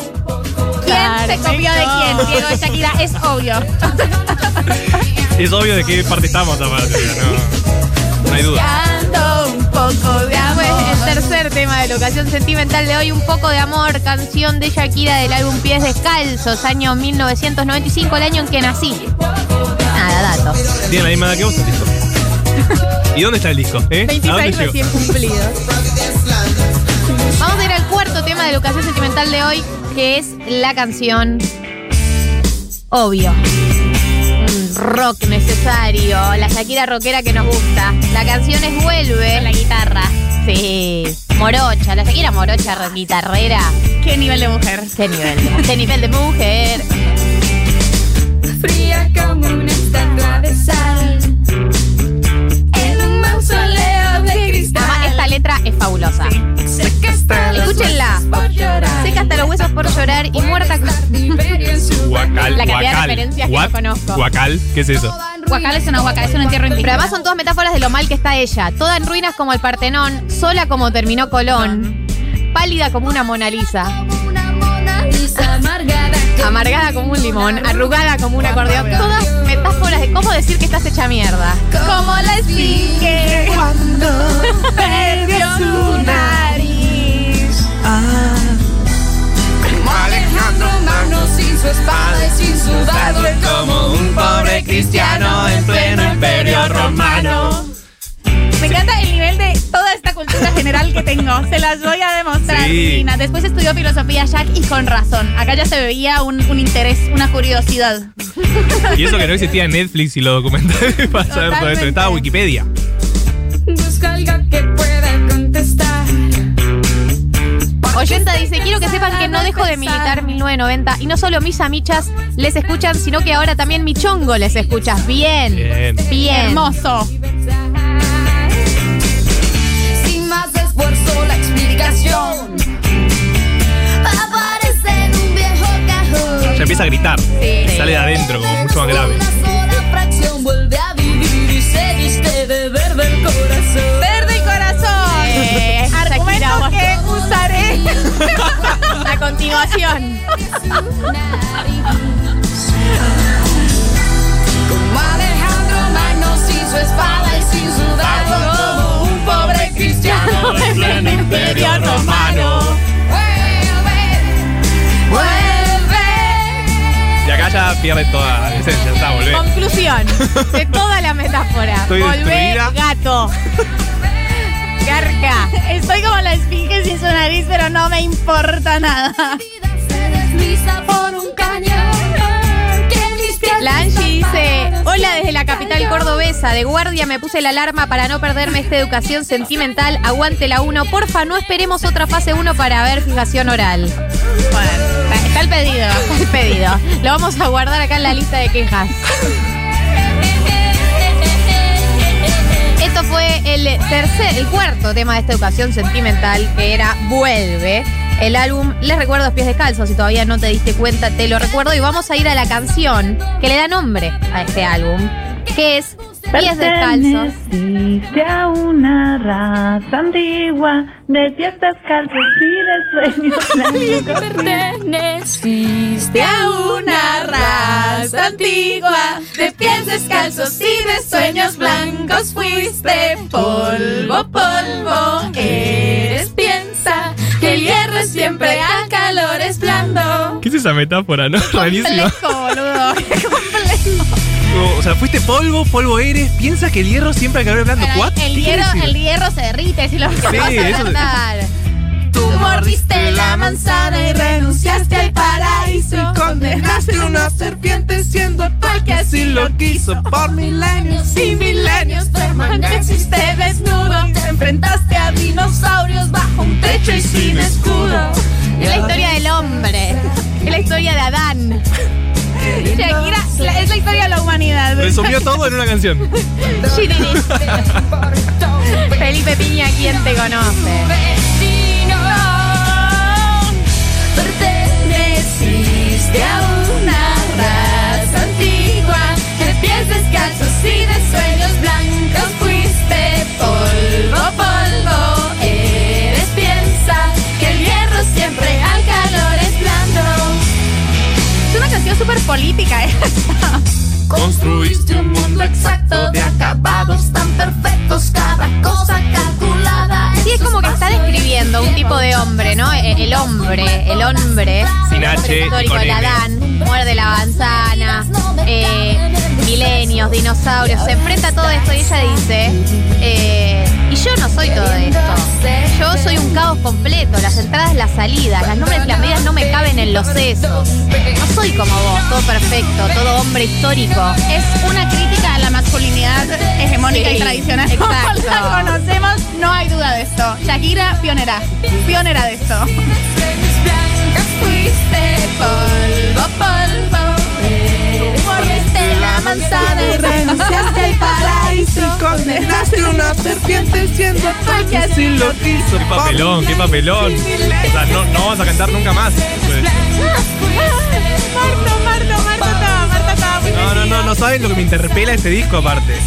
O sea, si me vieron en Felisa cantando Shakira alguna vez a los gritos, era yo. Constancia mejor trabajar cada día para vivir en la vida y contestar solo aquello y sentir solo esto y que Dios nos ampare de malos pensamientos, cumplir con las tareas, asistir al colegio, que dirá la familia si eres un fracasado y ponte No siempre estoy, no estoy leyendo, no estoy leyendo. Marto literalmente sabe de memoria todo el rap. Sea, esto es real.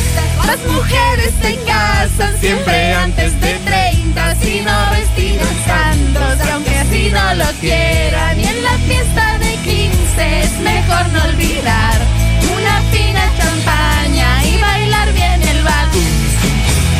Es increíble esta canción. Es, es increíble. La crítica social es etnográfica, es crítica. Enfrentaste a es histórica. Un techo y sin escudo. No, no, por Dios. Obvio, obviamente le toca ¿Dónde estás, corazón? Es el sexto tema de esta educación sentimental, lo que me costó contar.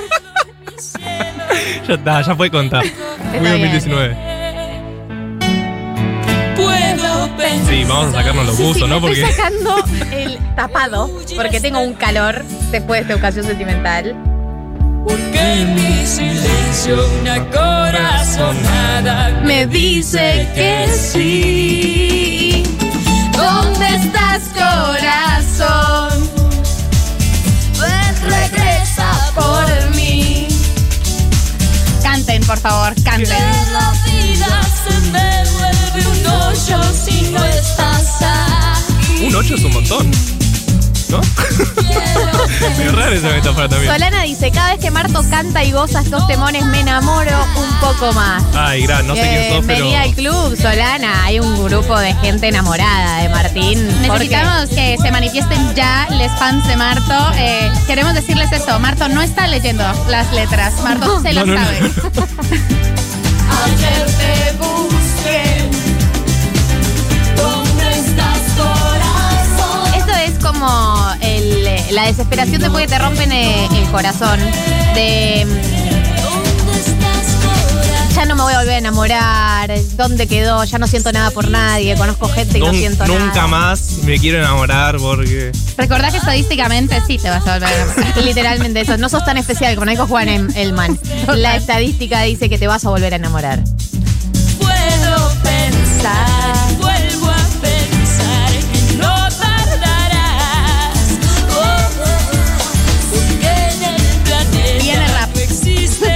Bueno, este es muy intenso aparte, ¿eh? Preparen sus cuerdas vocales porque los pulmones. ¿Dónde estás, corazón? Ayer te busqué. ¿Dónde estás, corazón? Y no te armario, en el abecedario, debajo del carro, en el negro, en el blanco, en los libros de historia, en las revistas y en la radio. Te busqué por la calle, donde tu madre, Cuadrón de botero en mi monedero. millones te busqué hasta mis canciones. Oh, oh, oh. Te busqué en el armario, en el abecedario, debajo del carro, en el centro, en el diario, en los libros de historia, en las revistas y en la radio. Te busqué en los tu madre, cuadro de bombero. El cuadro de botero, no, no, la- el, el nivel de precisión de, de, eh, referencias Sí, culturales, culturales. históricas de Shakira en este disco es tremendo. Pobrecita, debía Sí. estar muy presionada por la obligación de ser genial. Tipo, les voy a demostrar que soy muy brillante, además de cantar bien. Sí. Claro. Es muy Iván de Pineda, sabe de todo. Sí, total. Porque siento que no llegamos por la velocidad, como no, no, no dan los el pulmones. Vamos a ir al último tema de esta educación sentimental. Gente, prepárense porque nos estamos despidiendo. Y es el tema polémico. Viene del debate. Se viene el debate de si este tema está a favor o en contra del aborto. Vamos a analizar la letra. El tema se llama Se quiere, se mata. Estamos en la educación sentimental de Shakira, estos pies descalzos, año 1995. Y bueno, no podemos idealizar a todos nuestros artistas. María sí. Claro que puedo. Igual que Temón, hay que decirlo. Sí, cuando empezás a entender un poco la letra decís, mmm, ¿de qué está hablando esto? Qué raro. Bueno, ¿a quién no le ha pasado de cantar cualquier cosa? Braulio tiene ojos grandes y cabellos oscuros. Nunca come en exceso y jamás duerme desnudo. Siempre viste de gris, pues no tiene remedio. La tendencia a buscarse siempre el punto intermedio. Hombre de oficina, básicamente. Claro, describe a un señor, ¿no? Sí, bastante prolijo. Un insulto. No duerme desnudo. Hay que hablar. ¿Alguien, ¿Alguien acá duerme desnudo? ¿Hay que, hay que decirlo? ¿Sí? ¿Estamos al aire? ¿Qué? ¿Estamos al aire? Dana es niña de bien, eso dicen sus Acá padres. escribe una niña. También muy prolija. 10 ni muy tarde. Braulio y Dana se Braulio y Dana se quieren como cualquier pareja. Pero de la naturaleza. un día fueron presa de la De naturaleza. sus propios instintos. Claro, fueron presa de la naturaleza, de sus propios instintos. No escaparon con suerte. ¿eh? Con el fuego por dentro y las hormonas presentes. Bueno, se calentaron. Por La ley del magneto se acercaron los cuerpos. Pero si del té nada pasa. Uh, uh, uh. Solo te irás lejos de casa. Uh, uh, uh. Por haber traído un habitante más nuestra esta jodida ciudad. Donde lo que no se quiere se mata. Re, bueno, Mata. Acá repasemos, que- repasemos lo que acaba de suceder. Dos personas correctas se, se calientan. gustan, se calientan, hormonas presentes, se pica y dice, eh, si a la hora del té nada pasa, solo te irás lejos de casa por haber traído un habitante más a ingresar a esta podrida ciudad donde lo que no se quiere se mata. O sea, trajeron un, un crío, una cría al cuerpo y se unas semanas después. Cuando te confirmaron tus terribles sospechas, un niño nacería. Ya sabías la fecha. Y antes de que la Es familia cuando se pone todo medio turbio. ¿no? Claro, entonces se enteran que están embarazados y antes de que el vecino y la familia supieran, fuiste el donde el doctor a acabar el programa. Tu vecino está en casa dándose un buen duchazo y tú dos metros bajo tierra viendo crecer gusanos. Aborto clandestino. Aborto De eso estamos Aborto todos de acuerdo, de eso clandestino, porque no la iban a dejar, o sea, iba a ser juzgada en la familia. Dice que si no, como que la iban a echar de la casa, es lo que está antes. El aborto clandestino, como sabemos, el aborto clandestino mata mujeres, mata a Dana, ella está dos metros bajo tierra. eh, y aquí vamos. Aquí vamos, ¿qué? Y Aquí- terminó aquí tu estamos. interpretación a favor del aborto. No, No, para mí el escribillo es bastante claro cuando dice haber traído un habitante más a ingresar a esta propia ciudad donde lo que no se quiere se mata. Tiene una visión bien. bastante, hay que salvarla de Me parece a mí. Para a mí también. Porque si vos no querés algo como un feto, Lo voy a matar. Puedes matar. No, que diga que lo está matando, ¿no? Porque ella está diciendo, no solo dice que lo mata, sino que termina bajo tierra viendo crecer gusanos. Porque es una crítica al aborto clandestino. Es decir, Estamos de acuerdo que tocar el tema en el forzado, lo 95 forzado. es pionera. Es pionera por haber tocado el tema en el 95. Bastante claro el tema. Ahora, para mí no es tanto un elogio, sino es una crítica. Sí. Ah, David no dice, tiene muchos temas buenos. Por supuesto, nadie la va a supuesto. Habitemos esa Y contradicción. además, este es un temón. Yo estoy dispuesta a evitar la contradicción. O sea, quiero que esto quede claro. Y Shakira y yo hemos diferido políticamente muchas veces en la historia. Pero a mí me parece, no sé, o sea, la crítica de, de, bueno, como el exponer que el aborto clandestino es peligroso y que además es mortal para las mujeres cuando sabemos un aborto legal es un procedimiento muy sencillo y que tiene muy poco riesgo. Me parece que puede, o sea, puede jugar a favor. Entiendo que quizás no era su intención, era 1995. Pero ya que lo diga, no sé, no sé. ¿Qué opinen los oyentes? Oyenta dice, ojo que puede ser una gran crítica a la hipocresía de la high society con respecto al aborto. Tiene esta cosa de ella es una niña de bien. Habla mucho del contexto, el vecino, como esta referencia de mientras la ella está muerta, el vecino se está Re. bañando tranca. Fua Sandra dice, tremenda esa letra, Shakira, calmate. Blue dice, para mí es solo un relato de un aborto clandestino. Está bien. Tal vez, como decíamos antes, no tiene opinión Shakira sobre el tema. Duno, Duno dice, el tema es un claro, se murió por matabebé y puta. No te entendí la metáfora. Yo quiero decir una cosa, en el, en el video, eh, quien hace de Braulio es León Larregui, que después se convirtió en un cantante muy, muy importante en México, el de Zoé, y está como chiquito. A mí siempre me pareció un insulto y es, es un muy buen insulto. Braulio es un insulto. Nunca sacan con un Braulio. Salvo que sea Braulio el de no. El de Novarecio. Ese Braulio no es. Eso fue la educación sentimental de hoy. Esperamos haber ayudado a sacarte de esa depresión de sábado lluvioso y confinado. Vamos a ir a una tanda, todavía queda media hora más de 1990, así que quédate, porque vamos a intentar estar a la altura de todo lo que acaba de pasar. Gracias por los mensajes, por los audios, seguimos recibiendo, así que quédate ahí, no te vayas.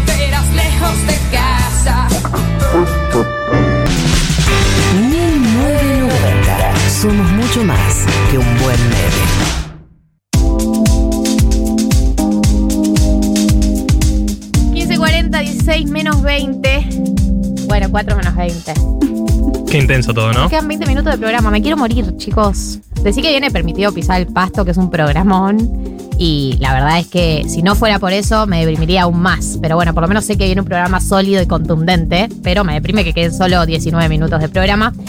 No por eso me voy a detener de contarles que a mí lo que me salvó y lo que me va a salvar en esta, en esta nueva fase 1, aunque no le quieran decir así, Hashtag confinamiento. Hashtag confinamiento, son los vinos de la femia. Chicos, no, yo no les voy a mentir. Una latita, una, una medida perfecta para acompañarte en este confinamiento, en esta nueva fase 1. Uso y recomiendo. Y de la mano de la femia, ustedes saben que nosotros todos los sábados sorteamos vinos. Y yo, yo sé que ustedes esta semana los necesitan más que nunca. Así que la consigna es eh, queremos escucharlos ustedes. ¿En qué ocasión se tomarían un vino blasfemia? Pueden mandar a la app, pueden mandar a Instagram, a Twitter y vamos a elegir una de las respuestas. Si mandan a la app, manden un número de teléfono o una arroba, así los podemos contactar en caso de que ganen. Mándennos en qué ocasión se tomarían un vino blasfemia y el ganador o la ganadora se va a ganar un pack de vinos blasfemia que si hay algo que nos va a salvar en el día, en, la- en esta semana, ¿no? No, no en el día, en la semana. Eh, es eso. María Martín, ¿en qué ocasión tomarían ustedes un vino de blasfemia? El mío creo que ya quedó claro. Yo ya estoy pensando mi hoy y mi mañana a la noche, comiendo pastas, harinas, ingiriendo harinas, Sin refinar. abriendo, sin refinar, Sin refinar. abriendo una latita de blasfemia y poniendo The Office. Así la termino y así ya basta, ¿no? Porque Full Blasfemia Experience, lo que acabas de contar. Eh, Mariah, ¿en qué ocasión tomarías un vino de blasfemia? Puede ser, si deja de llover durante este, este tiempo que nos queda de confinamiento, hashtag, hashtag confinamiento, eh, 6 de la tardecita, el- el Una tempranera. Una tempranera, sí, a mí ya en, en esta situación a las 11 de la noche me gusta estar mimiendo. Sí, por, ni me lo digas, ni me lo digas. A partir de las diez y media no recibo mensajes al WhatsApp porque ya estoy afuera. Ya, eh, así que bueno, un- una, una tardeada, una tardeada con una latita de vino blanco que está bien. Yo soy, me hice muy team del vino blanco. Yo sé que no corresponde en invierno, pero me- me, sigue No. gustando. Y tu balcón es muy lindo para vino blanco, aparte. Es cierto, tienes razón. Ya están llegando algunos mensajes de en qué ocasión te tomarías la femia. Leo la gente que está mandando a la app, eh, dejen un número o una arroba, así si ganan los podemos contactar, porque si no, ¿sabes qué? Me lo llevo a casa yo. No me importa absolutamente nada. Era una ladrona. En fin, ¿en qué ocasión tomarías vino de la femia? Tienen hasta las 16, o sea, tienen 17 minutos para enviar sus respuestas. Quiero contarles otra cosa. No sé si sabían, pero se publicó eh, el audiolibro de todo esto, el libro, la novela escrita por Ayelen Ayelén Vázquez. ¿Se acuerdan que la entrevistamos a Ayelén en el programa? Así es. Eh, la novela la escribió Ayelén Vázquez y fue publicada por Ediciones Futurock. Está buenísimo porque eh, el formato audiolibro es un formato que yo he empezado a consumir en el último tiempo eh, cuando limpio. Me gusta escuchar a veces. De hecho, eh, estuve escuchando otros, otras cosas. Y en función de eso, vamos a escuchar un capítulo breve de este libro, del audiolibro, todo esto, en la voz de Noelia Recalde. A ver. Capítulo 11. Temporada primavera-verano. Tres meses después de empezar la THC, fui a Londres con Ramón para visitar a una amiga durante dos semanas. Supuse que ese tiempo de separación obligada, a tantos kilómetros de distancia, iba a darle un respiro a toda su neurosis. Mi sentido común me indicaba que tiempo sin vernos era igual a extrañarse y acomodar las fichas de los sentimientos de un modo más normal. Acordamos previamente comunicarnos poco, lo justo y necesario para saber que el otro seguía estando del otro lado del agua y que yo pudiera disfrutar de mi viaje mientras Lucas intentaba relajar su cabeza. Nos vimos la tarde siguiente a mi llegada. Ni bien abrí la puerta me di cuenta de que no había venido solo. La sombra que traía en su mirada, que tantas veces yo había visto, me apagó por completo el primer impulso de disfrutar de un encuentro espontáneo, limpio, adolescente y maduro a la vez. No me quedó otra que relatarle momentos y lugares del viaje como se lo podría haber contado cualquier otra persona. La sombra seguía ahí. Le mostré los 16 vestidos que me había comprado. Me ponía uno, salía de la pieza y Lucas desde el balcón daba su veredicto. 16 oportunidades para que se acercara, me abrazara y su mirada de deseo se desempañara de una vez. No hubo caso. Le gustaron todos los vestidos, pero la tiniebla era demasiado espesa. Se fue temprano con alguna excusa que no nos creímos ninguno de los dos. Me quedé sola, desarmando la valija, viendo si activaba algún otro plan, porque mi novio había venido un rato pero se había ido. Dos semanas de viaje no habían alcanzado para nada. Estaba todo en su lugar. A los pocos días, el vestido azul con botones y sin mangas tuvo su revancha. Era una tarde de viernes, con mi clima preferido de lluvia con calor. Teníamos el día por delante y nos sentamos arriba de la mesa ratona de madera que Lucas me había regalado. Hicimos el amor entrelazados, con lentitud, pasión y tiempo. Nos miramos mucho a los ojos. La sombra no estaba. El vestido quedó bastante maltrecho, como era de esperar. Eso que estábamos escuchando era el capítulo de la novela Ayelé- eh, Todo esto de Ayelén Vázquez, publicada por Ediciones Futurock. Es la historia de una relación, sus fases de unión y de separación, donde además aparecen la familia, la maternidad, el trabajo y la ciudad. Este libro tiene una trama donde el amor todavía se inscribe en una tradición asociada a la inestabilidad y al riesgo. El audiolibro entero está disponible tanto en el canal de Spotify como en el canal de YouTube de Futurock. Además, recordad que podés conseguir el libro con envío directo a todo el país en tienda.futurock.fm. 1990. Somos mucho más que un buen meme.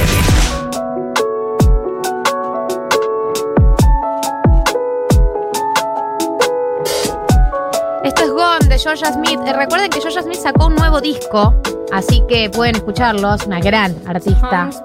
Esa voz es única. Vamos a leer algunos mensajes que han llegado. Primero, Van y Vero mandaron una, una captura de que se suscribieron a Futurock. Nosotros eh, me pone muy contenta aportar en, que nuestros oyentes aporten en dinero también, porque hubo una campaña por las suscripciones que fue hermosa y enorme, pero bueno, como fue en la semana, Claro, fue un día de 1990 semana, no llegamos ahí. no adhirió. Lo que sí impulsa 1990 es, eh, no sé si vieron, pero ahora está el programa entero en Spotify, algo que era muy solicitado. Eh, y bueno, y Tati hace el esfuerzo de quedarse por el programa, le saca las canciones para que no, no lo bajen, le saca las tandas, le saca todo. Mínimo en agradecimiento le podrías dar seguir a Spotify, así escalamos en el ranking y reafirmamos todos los geniales que somos con eh, un algoritmo que lo confirma, digamos. Es ciencia. Vamos a retomar, antes de cerrar el programa de hoy, en estos nueve minutos, porque esto también es un espacio de terapia y un espacio de ayuda. ¿Qué es lo que te va a rescatar? ¿Qué es lo que te va a salvar en esta nueva fase 1? Porque no le quieren decir fase 1, pero es una nueva fase 1. Voy a leer algunos de los mensajes que estuvieron llegando porque hubo de todo. Hubo gente mandando que compra las cosas que recomendamos, como el libro eh, La obligación de ser genial. Pidieron que lo nombremos el libro que recomendó María. De Betina González. Bien. Algunos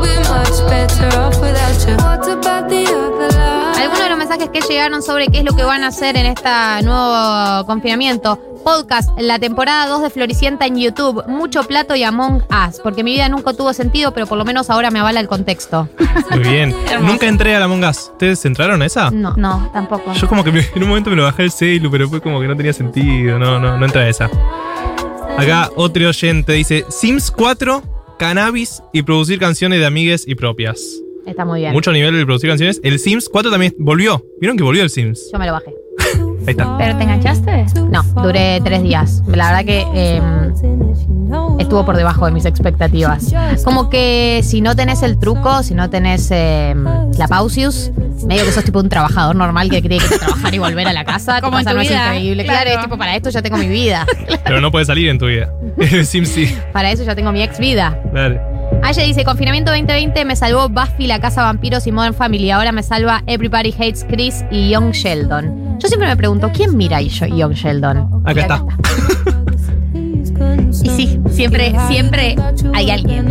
Aquí hay. Anunciaron el confinamiento y me pedí un extensor de wifi en Mercado Libre para poder fumar porro y ver series y videitos tranquila en mi cuarto. Claro, porque qué Sabía. tristeza cuando no te llega el wifi al Ay. cuarto. A mí me pasaba Quedó- en la casa de mi madre.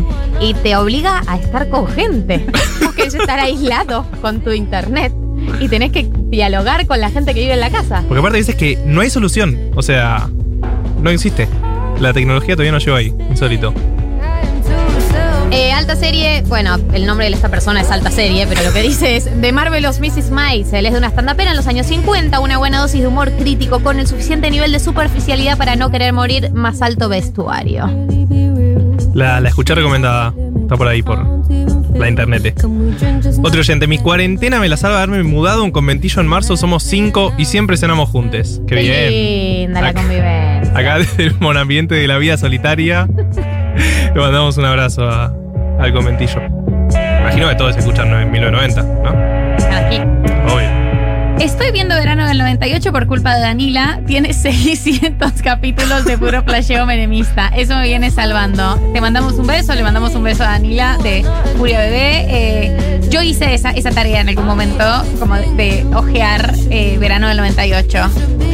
¿Y cómo te fue? Y hay, hay- o sea, sí, hay un momento de pajo. Eh, hubo un momento en el que como vi mucho. No quiero decir una. o sea, vi ¿Querías ir mucho- al tigre y ponele? yo cuando vine a Argentina, cuando pisé tierra argentina, fui a Tigre y llamé a mi prima y le dije, estoy en Costa Esperanza. Eh, porque llegaba a Colombia. Entonces fue muy emocionante para mí. Cuestión que lo vi más, lo vi más grande y, y bueno, no, no se sostiene como yo lo recordaba, pero cariño siempre. Juanjo dice, yo me puse a desarmar todas las sillas de casa para enviarlas porque rechinaban un montón. Y de noche Survival, que es un reality yankee parecido a Gran Hermano.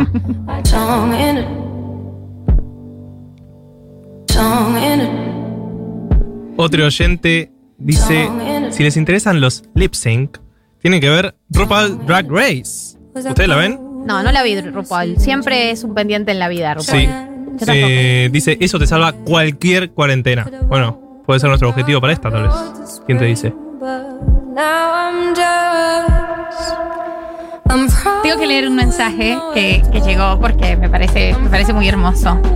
Me da mucha ternura Marto y su hermoso registro barítono tratando de cantar como Shakira. Te invito a un café cuando quieras. Ay, gracias. Marto. Señores, no, no sé quién sos. Eh, sí, es difícil el tono Shakira. Hermoso. A todos nos pasó. difícil llegar ahí.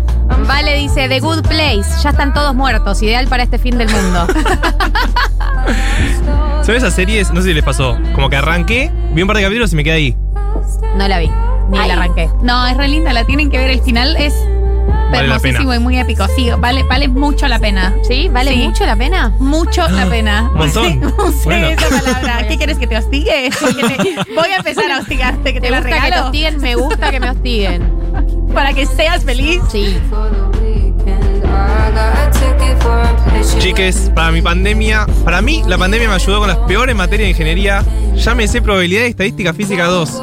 Banco el que, eso, pandemia productiva. Yo mando un saludo a mi tutor de tesis, ya se la mandé. Así ¿Ya que mandaste tu tesis? ya mandé la tesis. Te Bye. quiero, Bye. Bye feos. Bye feos. El verdadero bye feos. La FUTU me salva. Gracias. En breve cobro mi primer juicio y me hago socia. O sea, en un momento pensé que era abogada, o abogade, o abogado, pero también pensé que tal vez hacía muchos juicios. Y ahora va a cobrar el primero, puede ser. Pero bien. Está buenísimo. Oyente del interior dice, he mandado mensajes de todas las columnas hoy y no me han leído ninguno. Igual los qui- les quiero. O bueno, este fue leído. Ha sido leída, oyenta del interior. Rompimos la tendencia.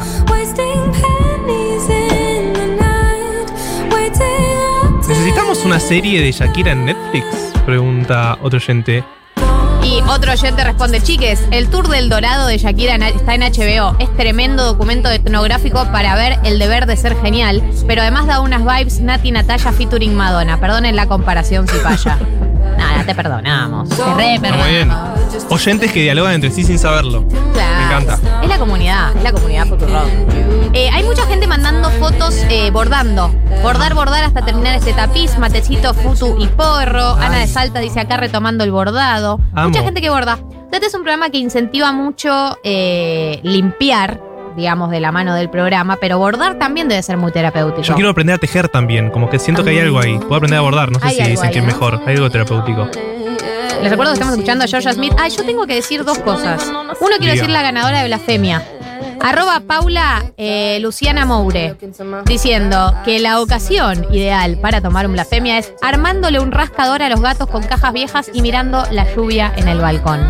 Arroba Paula Luciana Moure, sos la ganadora del ovino de blasfemia, se van a comunicar contigo. Dos, Moya Bakery, hoy nos mandó Una belleza. Hoy nos mandó una food, una comida que me vuelvo loca. Estaba riquísimo, así que Moya Bakery, chiques, ya saben, están con dudas de qué pedir delivery, qué comer esta noche. Es Moya Bakery lo que tienen que comer. Juanex dice. Perdón, eh, se, ve, se mezcló el mensaje. María dice, ayer para arrancar bien arriba la cuarentena vi de corrido las dos temporadas de Fleabag. Hiciste muy bien, María. Hiciste muy bien en ver Fleabag. Muy, muy bien, María. No hagas otras cosas. También, muy 2020, ¿no? Muy primer, primera fase, Muy primera fase, pero siempre se puede volver a ver Fleabag. obvio. Acá alguien dice, es muy cruel pedir que le rompan el corazón a Shakira, así saca otro álbum. Después que se reconcilie con Piqué y siga siendo feliz. ¿Es acaso mucho pedir? Sí, porque recordemos que la canción de mierda que le escribió a Piqué. Todas la las canción de canciones. mierda. Comparado con lo que le escribió. Antonito. ¿Cómo decía esa carita? ¿Cómo le dice? Todas las canciones que escribió Piqué son una garcha. Ay, esa boquita, y esa carita es como un reggaetón malardo. Es un bajón, Jackie es un bajón, es un bajón. Es un bajón. Chicos, son las 16, ya la gente de permitido pisar el pasto está acá. Nosotros nos tenemos que ir. David, ¿cómo la pasaste hoy? Hoy, hoy fue de los buenos programas, o sea. ¿sí? ¿La Muy bien, muy bien, dice. Yo, yo le Hoy, traduzco. porque él no estaba en julio 2020, pero cuando nosotros arrancamos, arrancamos con Shakira. Cantábamos así. Así de mal. Sí, milenios. Sí, así de mal. Desnudo, te enfrentaste Siento que Galia se cuidó mucho más en Sí. esa oportunidad y fue como nos mandó mal al, al Sí, sí, sí, sí, Nosotros abrimos nuestro corazón y nuestras gargantas. O sea, literal, abrí mi corazón y ella, silencio. Todo el tiempo silencio a una distancia del micrófono. Recitaba, recitaba. No lo cantaba ni Yo siquiera. percibía, yo escuchaba con el, con el auricular, te escuchaba alto, Marto. Y yo Ay. decía, yo me debo estar escuchando así también. Entonces me cuidé. Me cuidé a mí misma por la producción. Tati Rose, gracias por todo. Gracias por quedarte a cortar para que esté el programa entero, para que la audiencia lo escuche y para que después le den seguir en Spotify. Gracias por eso. Gracias a todos los que le dieron ya seguir en Spotify y todos los que le deben estar dando ahora, porque gracias a ustedes escalamos todos los días en el ranking y nos reafirmamos como el programa espectacular que somos. Hoy es 22 de mayo, arrancó el confinamiento. Nos vemos el sábado que viene, ¿no? Les queremos un montón. Un montón. Los queremos. Gracias por tanto.